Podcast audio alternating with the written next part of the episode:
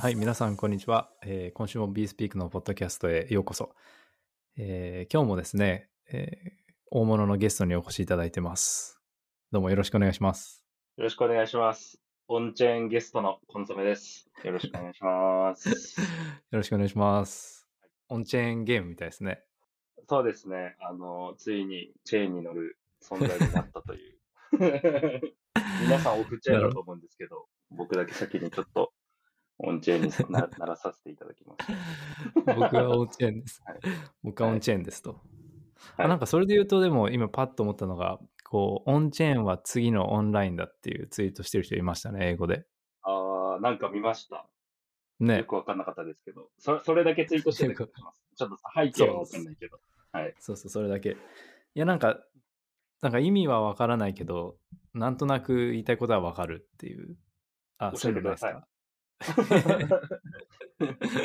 いや、なんか、その、ネットの初期って、なんか、何でもオンラインでできるわけじゃなくて、なんかできるものがオンライン、えーバンクとか、オンライン、えーオーダーみたいな感じだったじゃないですか。で、今は、まあ、クリプトの初期、まあ、初期っていうか、まあ、オンチェーンアプリの初期で、オンチェーンゲームとか、オンチェーン、えーはい、あオンチェーン、他に何があるかな。まあ、アートとか何でもいいんですけど、でそういうのが主流になってく、主流というか、まあ、使えるようになってくるんじゃないかっていう、あの、あれですね、ワードに思いました。なるほど。なんか、例えばアプリを立ち上げるたり、そのアプリ上のデータを使うにしても、インターネットからこうブロックチェーンを使うようにシフトしていくんじゃないかとか、そういう意味ですね。そういうことです。でなんかワードって結構大事じゃないですか。で、はい Web3 って言葉になってから割と 流行ったこともいっぱいあるし、うん、まあ、オンチェーン何々ってつければ割とあの受け入れられる可能性もあるんで、オンチェーンコンソメは結構あ、いいですね。熱いですね。名前を、オンチェーンコンソメにちょっと解明します。オンチェーンバラジでもいいですよ。バラジは関係ないです、自分。はい。バラジでも最近ちょっとツイートしてないんで、あちょっと心配になってきます。あとはい多分ね、2ヶ月ぐらいしかないんですよ。60日ぐらい。そうですよねだか。ら焦ってるのかもしれないです焦ってますかね。裏でやってるんですかね。ね。はい。これ、ちなみに聞いてる方で、このバラジのことがよくわかんない方は、えっと、1ヶ月ぐらい前のポッドキャストで、えっと、ビットコインは1 million を超えるかっていうタイトルのがあるんで、それを聞いてみてください。はい。じゃあ、えっと、そうですね、今週も始めていきましょう。はい今週、まあ実は、えっと、あんまりこれっていうのはなくて、2つだけ僕からは、えー話したくて、まあ、ベラチェーンの話と、えーラリーモっていうやつのプロトコルの話なんですけど、まあ、その前にちょっとコンソメさんから質問がありまして、ナバール。この、今週ニュースレターに書いたこのナバールの新しいプロジェクトについて、これについてこう、はい教えてくれってことですかね？そうですね。これ、なんか、ナバールともうすでにマブダチ、ブロになってるんですか？いや、でもそのぐらいすごいカジュアルに返信してくれて、結構めちゃくちゃ話してますよ。いろんなことを。どんなことを話してるんですか？そうですね。それを。おお伝えする前に、そうそう、何でもなんですけど、それを、今日何食べたかはないですけど、それをお伝えする前に、あの、このエアチャットって聞いたことありますか？初めて聞きました。あの、そうですよね。なんかクローズドで多分あんまりプロモートされてないと思うんですけど、ナバールっていう、まあ、有名なエンジェル投資家でエンジェリストの創業者の人が、新しい、あの、プロジェクトを始めてて、それがエアチャットっていうあのアプリで、ちょっと前はなんかチットチャットっていう名前でやってたらしいんですけど、まあ最近エアチャットにちょっと名前変えて、あの、本当に限られた人、今多分全ユーザー700人ぐらいしかいないんですけど。あの登録してるのが。で、700人ぐらいで、あの、テストしてる感じになってます。これはなんかどんなサービスですか？そう。で、これめっちゃ面白いなと思って。で、あの、簡単に言うと、ツイッターとクラブハウスをこう混ぜたような感じになってて、音声、基本音声ベースのなんか SNS、あの、ソーシャルメディアなんですけど、音声のこう短い音声でスレッドにできて、誰でもそこに、えっと、か会話に入れたりとか、その会話を、えっと、別のルームに引っ張ってって、自分でこう、スレッドにして、ポッドキャストみたいに作れたりとか、うーん。まあ、えっと、重要なのがこの非同期の音声っていんう点ですね。であの、クラブハウスとかってその場にいなきゃいけなかったじゃないですか。そうですね。そう。で、それが結構問題、問題というか、あの、ツイッタースペースもそうですけど、その時に参加しなきゃいけないんですけど、えっと、エアチャットの場合は、アシンクロネスということで、えー非同期でよくて、ただ、ポンってボイスメッセージ投稿して、で、誰でも後から聞けて、それがスレッドになってるんで飛ばしたりして、あの、後から他の人が入ってきて返信してとかっていうのが、あの、見れるようになってて、あのう、ん。なんか誰でも、あの、流行る、誰でも使うようなアプリではないと思うんですけど、こう、彼が言うには、えっと、シビルな、ちゃんとした、こう、理解を深めるための議論をするためのツールだと。でツイッターって今すごいこう攻撃されるじゃないですか。まあ特に英語圏とかだと有名な人が結構使うのをためらっていて、なんでかっていうと、あ、過去にこんなこと言ったとか、あの、今こんな思想を持ってるやつはダメだとかで、結構いろんな人に攻撃されちゃうと。で、だだからシビルな、えーちゃんとした議論ができないプラットフォームになってしまったっていうことらしいんですね。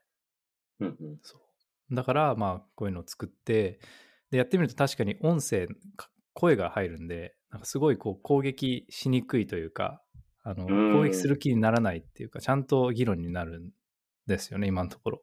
だなんとなくから、わかりますね。その、声で伝えろって言われると、そのなんか、悪口とか言い言いづらいというか、こうちゃんとな喋ろうっていうか、紳士的になる気気持ちはすごいわかりますね。うん。ですよね。まあ、なので、まあ、ちゃんと議論したい人とか、もしくはそれを聞いて勉強したい人とかが使う感じなので、まあ、あの全人類にはその向かないかもしれないんですけど、なんか刺さる人には刺さるなと思って、ものすごい流行りそう、流行りそうというか、うん、いい、UX とかもすごいいいんですよ。なので、うーん。めっちゃいいなと思ってます。なるほど。これ、え英語ができた方がいいですよね。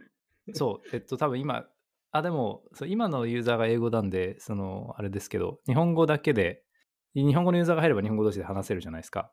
で、うん。多分僕は最初の日本語ユーザーで日本語で話したんですよ。そしたら、おえはい。外国海外の海外の人が、まあ、日本語をちょっと勉強して、えっと、これ勉強になるからもっと話してみたいな言われたりとか、で、おーなるほど。それの関連でなそうそう、学習ツールにもまあなり得るっていう。まあでも答えを言うと、まあ話せた方が、えっとまあもちろん良くて、で、そしたらまあ日本語で話してたらナバールが最近日本に行ったよって絡んできて、で、なるほど。そう。で、なんか、もう英語で返信するしかないじゃないですか。えっと、向こうは英語できてるんで。なんはいで英語で返信したんですよ。なんか、日本来て好きで、あの、聞けてよかったみたいな。で、なんて言ったかな。で、そしたら、あのその、それに対する返信が、まあ、ニュースレターでも書いたんですけど、日本はその綺麗だし安全だし、すごい機能的でインフラが。なんで、その西洋の国が、アメリカとかヨーロッパとかが、あの、まあ、特にアメリカですね、が、今ダメになってしまったのか、すごい考えさせられるみたいなこと言ってました。えーそうなんですね。なんか全体的に、そのツイッターの代替サービスを作ろうみたいな流れありませんか？ああ、確かに。そうですよね。いい気づきですね。はい。ですね。パワーキャスター、レンズとか、まあ、たまたまなのかわかんないです。シンクロニシティ的に、これもそうですし、ブルースカイとかもそうですよね。ああ、そうですよね。なんか全体的に、分、そうか。はいああれなんだっけ、ノストラでしたっけ？ビットコインの。ますよね。ね。うん。うん、確かにそうですね。なんかやっぱりみんなわかるん、分かってるじゃないですか。ツイッターがちょっとおかしくなってるというか、話しにくいっていうかわかんないけど。はい。なんか、便器持ったおじさんがツイッター買い取ってから、おかしくなったよいや、まあなんかイーロン、そうですね。多分イーロンもそうですけど、多分その前から結構おかしくなってたらしくて、その英語圏内のツイッターでは。えっと、僕が覚えてるのはもう4年ぐらい前からですけど、ジョー・ローガンとかのポッドキャストでよく、はい、あの、もうツイッターは話せないみたいな、本当になんか攻撃されるし、まあ、政治的な話とかセンシティブな話、すぐそこだけ取り上げられて、なんか、うん、なんていうか、その、文脈があるのにもかかわらず、あるツイートのスペシフィックなこの1個のとこだけ、もうスペシフィックアップチェーンみたいな感じで そこだけ取り上げられて、なんかこいつこんなこと言ったみたいなので攻撃されて、ティム・フェリスとかそういうこといろいろ言ってて、で多分もうその流れは3、4年前から来てて、で、ここへ来て代替物が、はい、いっぱい出てきてるっていうことなのかなと思いますね。なるほどですね。なんか、すごい流行ってたし、じあのユーザー数もめちゃめちゃ多いじゃないですか、ツイッターで。なんか、まあ、10年、20年ぐらい運用してきて、ちょっとずつこう、良くない部分が、なんか露見してきて、で、それを解決しようみたいなことをみんな思って、いろいろ試行錯誤してるんですかね。うん、そうですね。だから、ツイッター、はい、便利ですけど、まあ、わかんないですね。新しいのが出てくるかもしれないです。そうですね。結構でも Web3 系のプロジェクトで、その大体、なんですか、サービスを作ろうとしてるとこが、うん、多いような感じがしますよね。確かに。うん、でも、でもそういえば、僕のそのニュースレターの Substack っていうサービスも、 Notes っていうの始めたんですよ。はい。で、それって本当ツイッターみたいになってるんですね。なってて、えっと、まあ Web2 系のサービスですけど、そういうのもやってて、うん、で、ツイッターがそのサブスタックのリンク今すごい切ってるんですよ。なんで、サブスタック貼ると今までこうサムネイルが出たりしてたんですけど、なんか出なくなっちゃってて、ちょっと困ってて、投稿できできないというか、しても何もよく見えない感じになってるんで、そういう点からもちょっと、なんでしょう、なんでそんな、そんなことするのかわかんないですけど、閉じた方向に行ってて、はい、うん、だからまあそういうオープンな方向の Web3 クリプト系は、まあ代替物を作ってるんですかね。うん。本当なんかすごい閉じてる方に行っちゃってるから、よくないなっていう。なるほどですね。いや、まだまだ SNS の流れは止まんないというか これからまだまだ進化していきそうな分野なんですね。そうですね。あの、分散型ソーシャルメディアも多分何かしら面白いの出ると思いますし、このエアチャットに関しては、このやっぱ非同期の音声っていうのがめっちゃ大事というか新しくて、これや、聞いてもらわないとなかなか伝わらないと思うんですけど、実際に触ってみて。まあすごいいろんな情報がバーって入ってきて、で、いろんな人につながったり話したりするから面白いっていうのをちょっと伝えたかったのとあとまあその話を戻すと、まあ、ナバル日本好きって言っててで今回のイーサグローバルでも日本好きの人やっぱいっぱいいたんですごいポテンシャルがあのある国だなっていうふうに改めて思います。コーヒーさんは海外移住とかしないんですか？あえっとまたどっか行きますね。そろそろ。あ本当ですか？はい。はい。いや、なんかでもね、あのまあ、これは すごい個人的な話ですけど、まあ、ちょっといろいろプライベートな理由で、どっかに、そのウェスタンの国に行こうと思ってるんですけど、でもまあ、ここへ来てなんかアジアの勢いが増してきてる感じはあって、クリプトに関して言えばですけど。うん、で、でもそこはちょっとこう、まだ悩んでるとこはあります、場所に関しては。じゃあ、海外から大物ホストになるわけですね。そうですね。海外のゲストと海外のホストになります、ね、完全に海外のポッドキャストになってる。そうですね。はい、まあ、えー、とはいっても、まあ、日本語で、はい、続けていこうと思ってます。で、エアチャットの方はちょっと結構結構英語で今やってるんで、今後は英語の、そっちは英語のなんか、フォロワーっていうかコンテンツとか増やしていこうと思ってますんで、まあなんかオープンになったら皆さんフォローというか、探してみてください。そうですね。はい、あ、なんかすみません。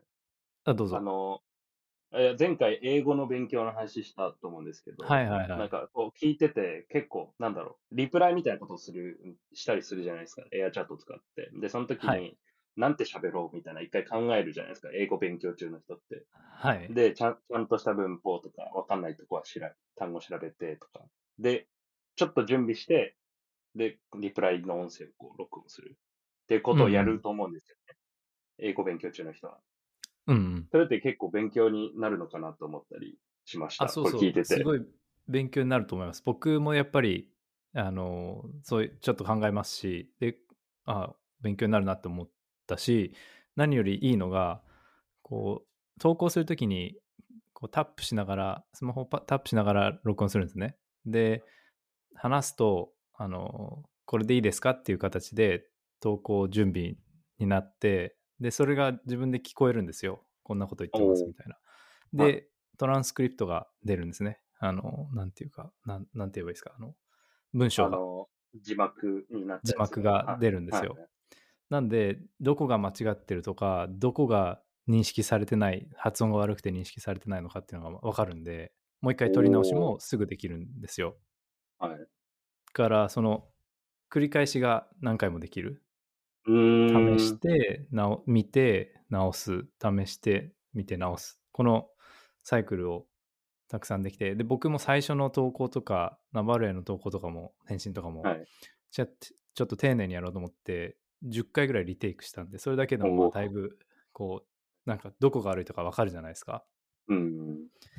あすごい、普通に便利で。で、そうそう、それのこともナバル言ってて、あ、なんか、英語の学習に関して、なんかね、ドゥアリンゴとかいろいろあるけど、いや、ちょっと使えるかもね、みたいなこと言ってて、で、僕が、あの、こうしたらいいよっていうのを言ったんですよ。なんか、例えば、リンゴって言ったら、リンゴの画面が生成、画像が AI で生成されて、出るとか、はい。で、リンゴって言ったら、英語で、いえっ、と、アッポって出るとか、そうすれば誰でも見れるし、わかるし、勉強になるじゃないですか。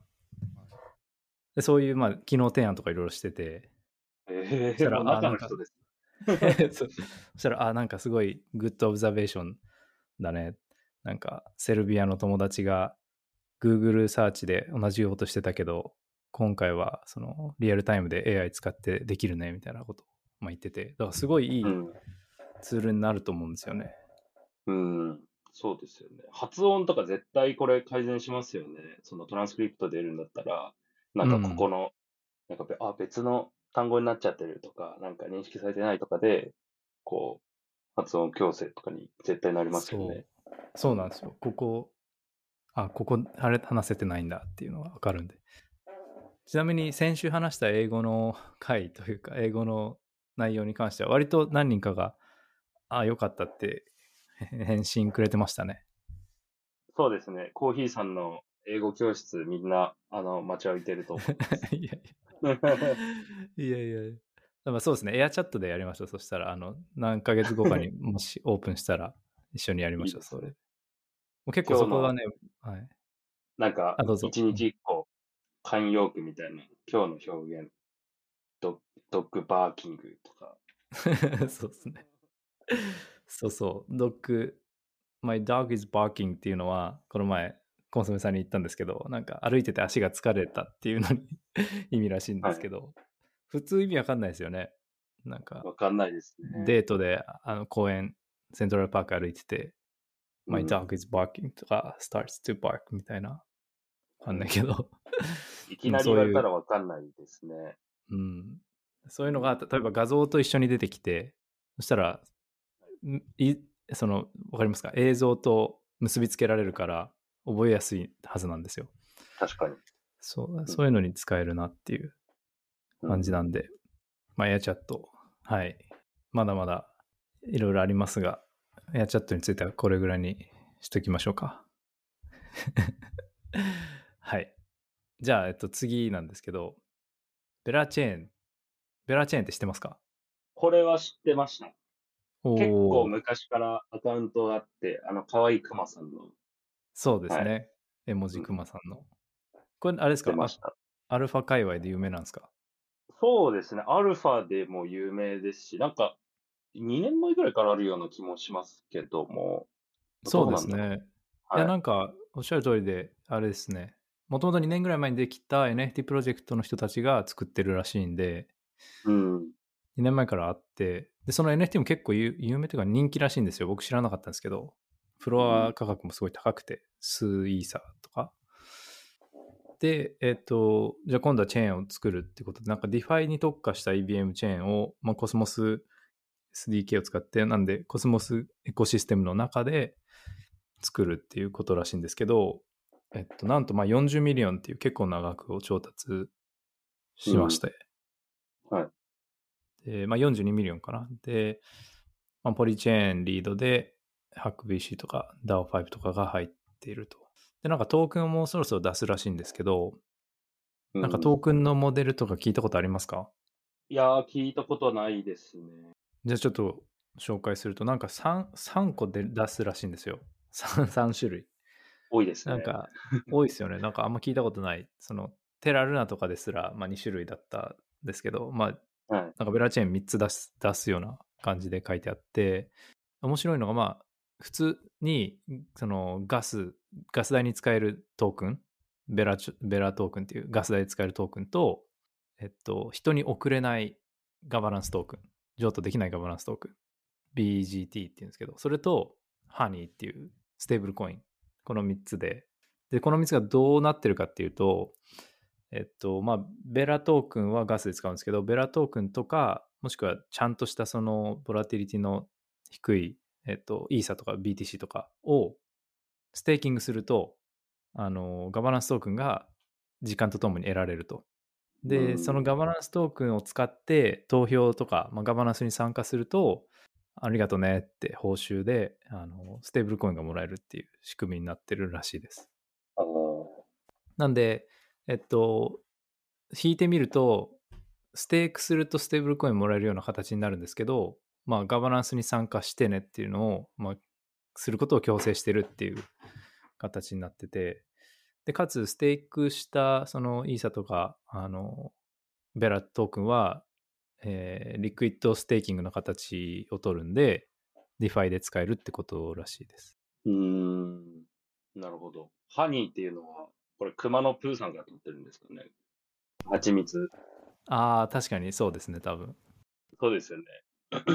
に日本人の僕からすると、熊と言ったら鮭なんで、ちょっとここは受け入れがたいなっていうふうに。なるほど、なるほど。確かにそうですね。いや、まあ、それは置いといてたんですけど、サーモントークンが必要ですね。4つ目のトークン。モンそうですね。イクラとか、はい、そんな、まあ、それはいい置いといて、でも、あの、面白いですね。これ、 DeFi 特化のチェーンなんですよね。うんみたいですね。まあ、特化って僕書いたんですけど、まあ、まあ、一応いろいろ使えるんですけど、その、ステークしたのを、えー liquid staking で、あの、 DeFi で使えるっていうのを特徴としてるらしいんで、ネネイティブに、その Lido とかそういうのを挟まずに、うそのチェーンでんなるほど。ネネイティブにそういうことができるから、まあ、 DeFi 特化って書いたんですけど、多分、まあ、用途はもう何でもいけると思います。あ、なるほどですね。で、うんコスモス上でやってるっていう感じですね。そうですね。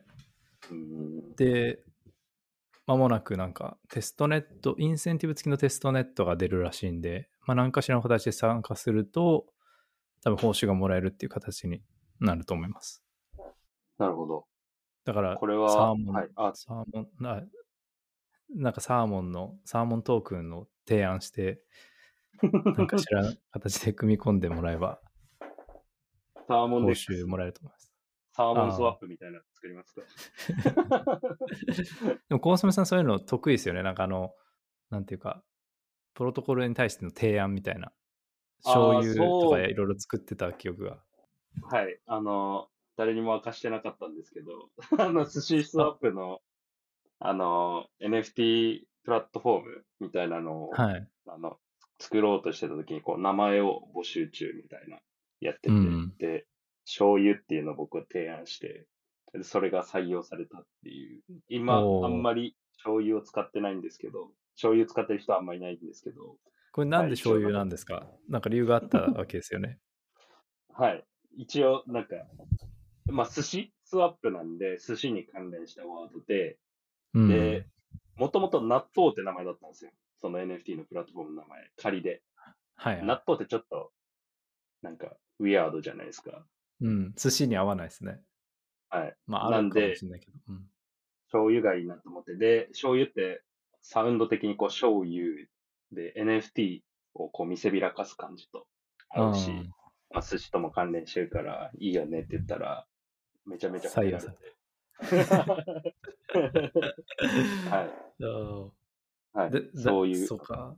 そういうのいいっすよね、でもね、醤油。今でも、今でもありますか、それ。一応あると思うんですけど、でもあんまり多分誰も使ってないと思いますね。ああ、はい。そうですよね。でもそう、なんか、結構、野良、野良の、なんていうか、誰でもオープンな場で提案できるところで、コンソメさんがそういう感じで活躍してたのを覚えてるんで、そうですね。あの、一応ガバナンスに参加してなんぼだろうとか、フォーラムに参加してなんぼだろうと思うので、Web3 やってるんだったら。うん、なるほど。はいですね。まあ、 Bera、Bera で言うと、 Salmon Swap みたいなのを、じゃあ、作りますかね。そうですね。いいいと思いますよね。なんか受け入れられそう。はい。いや、でも本当にそのオープンソースの精神があるところばっかりなんで、なんか Discord とか行って質問しに行ったり、提案したりっていうのはすごい大事だと思っているんで、ぜひ皆さんもやってみてください。じゃあベラはこんな感じで大丈夫ですか？はい。勉強になりました。ありがとうございます。いえいえ。じゃあ最後、えっと、次はあの、え NFT のブリッジのプロトコルのラリモっていうプロジェクトがあって、ここが、まあ、10ミリオン調達して、えーパンテラ lead で、えープロトコルラブスとかサークルとか、まあそこら辺の、あと複数の VC が、えー入って調達をしました。コンソメさんはラリモって聞いたことありますか？知らなかったので教えてください。そうですね。えっと、まあ、ブリッジのプロトコルなんですけど、なんかよくある、よくあるって言ったら失礼ですけど、まあ、たくさんある、えーブリッジとは違って、なんか DID というか、ぶなんていうかな、分散型アイデンティティとか、えーソーシャルメディアとかに特化したブリッジで、どういうことかっていうと、例えば、あのー SBT ってあるじゃないですか。まあ、送れないまあ SBT の例はちょっとやめましょう。じゃあ NFT、ポリゴンで発行しましたと。で、はいポリゴン上では、なんか、この NFT 持ってるって証明できて、なんかイベントに参加できたりするけど、なんか別のアプリが、イーサリアム上で、なんかその NFT を認証したいとか、その NFT を、だけのなんかグループを作りたいみたいな時に、まあ、ラリモを使って、えーチェーンを超えて、こう、そのクレデンシャルを複製する。イーサリアム上でもそれと対になるものを複製して、イーサリアム上のアプリでもまあ対応できるようにするっていうのが、あの、一つの例で、うん。まあ、メタデータをこう紐付けて、えー複製すると。で、同じように SBT って他人に譲渡できないトークンとかでも、あの同じようにチェーンを超えてアイデンティティとして使うことができたり、もしくは投票で、あの、アーベとかで例えばいろんなチェーンにまたがってる DeFi トークン、で、あ DeFi スマートコントラクトがあるじゃないですか。はい。で、えー例えば NFT でもし、あの、投票するときに、わざわざそのイーサリアム上の投票をした後に、アバランチ上でブリッジで持ってって投票しないでも、まあそのラリモを使えば、まあクロスチェーンの投票が簡単にできるっていうのがまあ、あれですね、ユースケースというかコンセプトのブリッジになってます。で、えーあの他にもなんかクロスチェーンのあの NFT の購入みたいなプロダクトも出してて、コンソメさんがあのイーサリアムマキシマリストだとして、イーサリアムしか使わないみたいな。ではでもなんか好きなあのアーティストがポリゴンでじゃあ NFT 出したみたいな時に、わざわざポリゴン、マティックトークン買って、あのポリゴンに移して買うっていうのをしないでも、まあ、このなんか NFT チェックインっていうプロダクトがあるんですけど、それを使うと、まあ、イーサリアムから1回のトランザクションで、そのポリゴン上の NFT を買ってこれるっていう、あの、プロダクトも一応試しで出してて、まあ、これはまだデモなんですけど、まあ、そういう感じでこう、クロスチェーンの NFT、えーなんか解決策みたいなのを提供してるプロジェクトですね。でな、るほど。なんで取り上げたかっていうと、ここで、ここでなんで取り上げたかっていうと、まあ、コンソメさんにちょっと聞きたいなと思って、あの、例えばファイとかで、はい。なんかあれってウォレットのアイデンティティですみたいなプロジェクトじゃないですか。で、はい でもなんかクロスチェーンでなんかわかんないですけど、なんか参加機会があった時にこういうの使うとなんか便利なんじゃないかなって思ったんで、どう思うかなと思って話題にしました。大変便利だと思いました。あの、はい。大変便利だと思いまして、えっと、え複数チェーンの、かしこまりますね。はい。複数チェーンにまたがるクエストを僕らあの出してはいるんですけど、あの、まあ、それぞれ、こう、なんていうんですかね、データ読み取るときに、こう、イーサだったらイーサスキャンとか、ポリゴンだったらポリゴンスキャンみたいな API こう、契約してお金払わないといけないんですよね。うん データ取ってくれたのに。でも、その、イーサリアム上ですかね、これデータが蓄積されるのは。なんか、どっかのチェーンにこう1個でこう集約されてるんだったら、すごくありがたいなと思いました。これってな、るほど。はい。実際にトークンをブリッジしてるわけではなくて、その、複製を作ってるっていう理解なんですかそうみたいですね。なるほど。メタデータをどのチェーンからでもなんか検索可能にして、で、複製を一時的に多分作るんだと思いますね。ドキュメントをまだ、はいちゃんと全部読んだわけじゃないですけど、そんな風に読み取れます。データがチェーンに書かれてるっていうことですかね。えっとですね、そうですね、オンチェーンデックス、うえーっとね、ラリモ上で持つのかな？データはどこで保持してるかはまだ読んでないですけど、プロトコル上でもしかしたら、そのラリモ上で蓄えておいて、でラリモはそのど、どこにあるのかはちょっとまだ読んでないです。なるほどですね。いや、でも、その、一箇所にこう、データが集約されてるっていうだけで、あの、非常にありがたいなと思いました。これ対応してるのは、え今は NFT だけって感じなんですか、今は、そうですね、今はというか多分 NFT のためだけに多分やるんだと思うんですよね。で、イーサリアム、ソラナ、バイナンスチェーン、ビネビチェーンにアバランチ、ポリゴン、サポートって書いてありますね。うーん。他のチェーンの NFT も買ってこれるっていうのが、すごいなんか、イイメージが、どうやってるんだっていう。複製を作ってるだけなんですかね。あ、えっと、ごめんなさい。この、あれです。ID の証明とかは複製を作るんですけど、他のチェーンの NFT を買ってくるのは複製は関係なくて、あの、すごい、その、い複数のプロセスを、えー抽象化してるだけで、うーん。あの、このニュースレターになんなんていうか、ダイアグラムみたいなの載せたんですけど、普通に、あの、トークンをラリモが受け取って、それを現地のその行き先チェーンのガストークンにスワップして、NFT 買ってきて、それを元のチェーンに戻してみたいなことを、まあ、自動で一連のトランザクションでやってるっていう感じですね。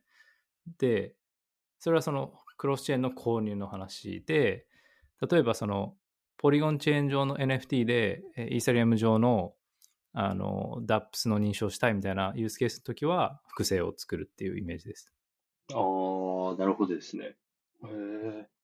え、面白いというか、あの、ファイで多分これ使います？ね、本格的に。もし、もしあの、そうですね、あの、ドキュメント読んでなんか感想を教えていただけたら、今度教えていただけたら面白いかなと思います。ありがとうございます。なんか、最近でも、なんですかね、オンチェーンアイデンティティみたいな、アイデンティティ系にフォーカスするプロジェクトもちょっとずつ増えてきてるので、なこういうのは、はい、新しくて、あの、面白いなと思ってますね。うん。なるほど。やっぱ増えてるんですか？オンチェーンアイデンティティ。そうですね。あの、プロダクトが実際にあるかっていうと、なんかホワイトペーパーレベルのやつがなんかちょこちょこ出てたりとか、あと、イーサリアムアテステーションサービスとか、聞いたことありますか？はい、なんか ES、はいはい。ああいうアテステーションっていうのが、なん日本語にすると、しょうなんだろう、し証明？証言？わかんないです。なんか、証明する、証明？データ？はい。はい、なんですけど、それは、えっと、まあこ、このユーザーがどんなアクションを行ったみたいなとか、ここのユーザーは、このウォレットアドレスは、えっと、どこを卒業したとか、大学とかをオンチェーンにこう書き込めるようにするプロトコルみたいなものとかもあって、で、オプティミズム上でももうすでに動いてるのがあるんですよ。オプティミズムアテステーションとかあって。へそれを使うと、あれですか、そのデータを、まあ、オンチェーンにあるから、これは本当のもので変えられてないっていうのが、こう、し証明できるっていうイメージですか？それを使って。そうですね。改ざんされてないよっていうのもわかるのと、あと、まあ、そのデータが本当かどうか、そのデータを信頼するかどうかは、誰が書き込んでるかっていうところをし信頼することになってて、例えば、えっ、と、僕が、これは嘘ですけど、スタンフォード大学卒業するじゃないですか。で、スタンフォード大学のウォレットが書き込むわけですよね。そのアテステーション、コントラクトがあるんですけど、ああ、なるほどね、アテステーションに対して、僕は、コンソメはスタンフォードを卒業しましたってデータがあって、で、いろんな書き込む主体が、こう、そのコン一つのコントラクトに対して、いろんなこう、証明を書き込んでいくんですよね。で、データがいっぱいあると。いろんな事業者が書いた。で、その中でどれを信頼するかは、読み取る側の、なんていうんですかね、うん、あなた次第ですと。選択っていうようなイメージですね。オンチェーンコンソメってことですね、じゃあ、それ。そうです。そこに繋がってくるんですよ。今日は。あ、オンチェーン伏線だったんんですね。伏線でしたよ、これ。当たり前じゃないですか。そういうことなんです。なるほど。面白いですね、でもそれ。そうですね。っなるほど。ていうのが、じゃあ、コントラ、そのウォレットアイデンティティっていうよりは、コントラクトアドレスにいろいろ ID 情報がまあ載ってくるわけですね。そうですね。だから、ウォレットアドレスをこうインプットに入れてあげれば、そのウォレットアドレスに紐づく資格情報がバーって出てくるああ、なるほど。で、まあ、どれを信頼するかは、その読み取る側ですけど、うんっていうようなどれを使うかはね。うんめちゃめちゃシンプルなんですよね。その書き込める内容が。オプティミズムアテステーション、えっと、アテステーションステーションって名前なんですけど、オプティミズムのやつ。それは、本当にシンプルにしてあって、なんだろう。何に、何書いてもいい空欄が2個あるだけなんですよ。で、そこに、1個目にウォレットアドレス入れて、2個目に、もう本当に何でも書いていいみたいな。ああえてめちゃめちゃ単純化してるみたいな。え感じらしいですーそれな、はい文字、文字テキストを入れられるってことですか？テキストを入れれます。ストリングを。ストリング入れれるので、そこに書き込む型とか、なんだろう、うん書き方、JSON 書いてもいいですし、文章書いてもいいし、で結構曖昧に作ってあるらしいです、あえて。まあ、叩いてもらって、そうですね。いろいろ使い方を見つけていくって感じですね。そうですね。なんかそういうサービスがオプティミズムで去年の12月出て、で、最近だとうんイーサリアムでも ES っていうのが出てるっていうのとかあって、はあちょっとだけ、ほんのりそのアテステーションの流れが、ほんのり来てる。ほんのりああ確かにでも、そうですね。L2 とかだといい良さそうですね。ガス代も少ないし。そうですね。ガス代安いんで。あの、なんか、ちょっと、あアイデンティティとは違いますけど、オンチェーンにそういうのを書いていくっていうのは、スタークネットとかすごい向いてそうだし、なんか、うん。スタークネット L3 で、 machine learning 用のこう、インスタンスを立てて、そこでなんか学習させまくるとか、モデル作るとか、オンチェーンで。そうですね。で、うん誰ももう止められないとか。エアドロとか、そのシビルやっぱ排除したいかったりするじゃないですか。で、やっぱはいりボットと人間を区別するみたいなのって重要度増してきたり、クアダラティックファンディングとかでも大事になりますし、でその辺にちょっとずつこうメスが入ってきてるような、はああ、なるほど、なるほど。い、はい、イメージですね。そういうことですね。うん。なんか Gitcoin はパスポートってやつ出してますよね。それで言うと。そうなんですよね。うん。で、あれはどうどう思いますか？あ結構ファイに似てるのは似てますね。似てるんですよね。使ったことありますか？ああ、りますあります。あれなんかでも、ファイに似てるんですね。なんかあの、Facebook のアカウント紐付けたりとか、Google アカウント紐付けたり、複数自分のアカウントを紐付けることによって、確からしさを、なんかあ、ある一定まで引き上げれば、自分って証明できるみたいな感じなんですよね。